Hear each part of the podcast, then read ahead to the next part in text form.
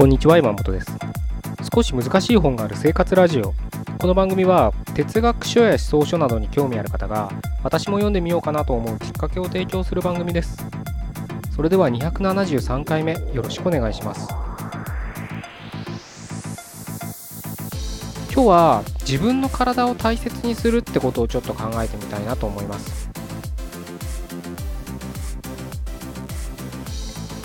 まあ誰しもがね自分の体を痛めつけるあの無限にする人はいないと思うんですあの筋トレでね自分を追い込むとかスポーツでは何かを追い込むとか、えー、寝ずに本を読んで自分自身を追い込むっていうのは別として何かねわざわざ病気になりたいって人はいないですよねそういった意味でやっぱり体っていうのは大切なものっていうのはみんな意識してるにせよ、えー、無意識にせよ実感があるかとは思うんですけれど、まあ、無意識だったら実感はないですけどね。まあ、そんな中やっぱり僕らって正反対の行動をよく起こす愚かな生き物なんですよね。というのも実は、えっ、といつだっけな昨日一昨日ぐらいかなちょっと外出しててまあお昼時だったんでお昼食べようと思ってで初めて行くようなとこだったんでちょっとまあどういうねお店があるのか分からなかったんである程度散策してでなんか美味しそうな中華屋さんがあったんですよであの本当にあの町の大衆中華屋みたいなやつですよあのあまり綺麗ではなさそうなねうんいうところで。でもまあ値段はどうだろう。まあ1000円ぐらいで食べれる。いろんな中華屋なんでね、すごいいっぱいあるじゃないですか、メニュー。麺類から定食から麻婆豆腐とか麻婆茄子とかね、いろいろあると思うんですけど、そういったまあ皆さんがご想像していただけるような一般的な中華屋さんっていうのを想像していただければいいんですけど、僕はちょっとね、そこにね、行ったんですね。で、あんまりその周りにね、あの、あまり食べ物屋がなかったっていう理由もあったんですけど、まあ、中華僕は好きなんですね。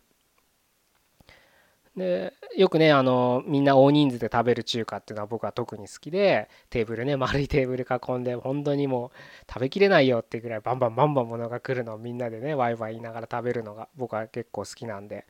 あの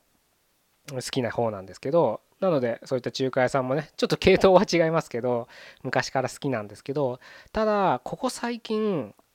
やっぱりね中華ってその体調がね優れない時に食べると非常にね余計体調が悪くなる傾向があるんですね。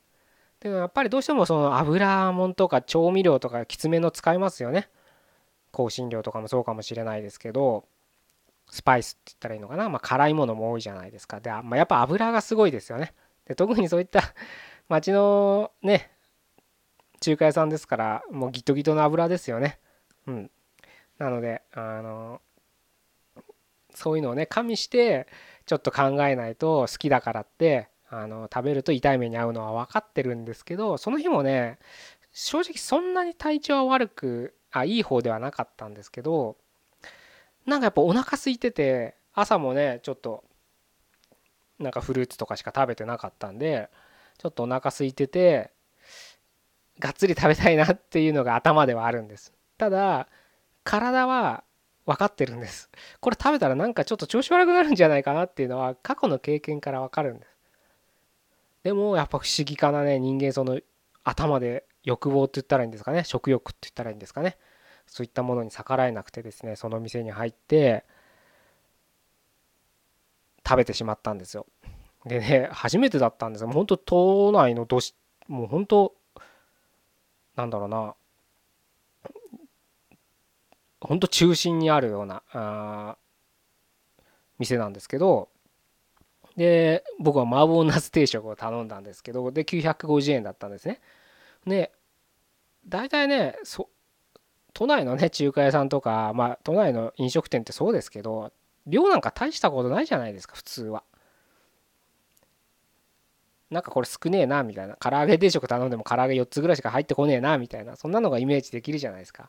でもそこはねなんかサービス精神旺盛なのか分かんないけど普通盛りでカレーライスの器にてんこ盛りに入ってくるみたいな。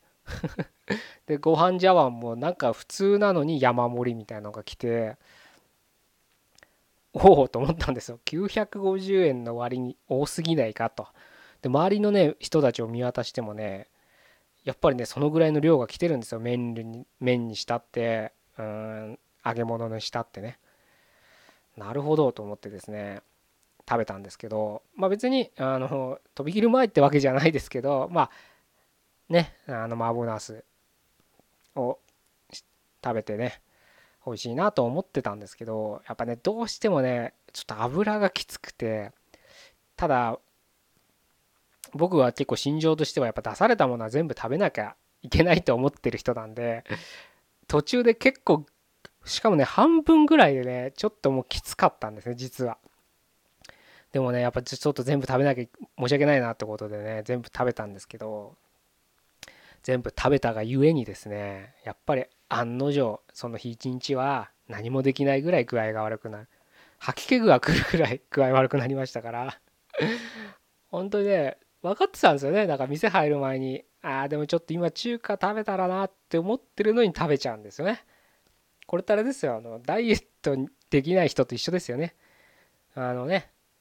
明日からダイエットって言ってやっぱ目の前のケーキを食べてしまう。チョコを食べてしまうのと一緒で分かってるんですよ。食べたら太るとか食べたら気持ち悪くなるって分かってるんです。過去の経験で。でも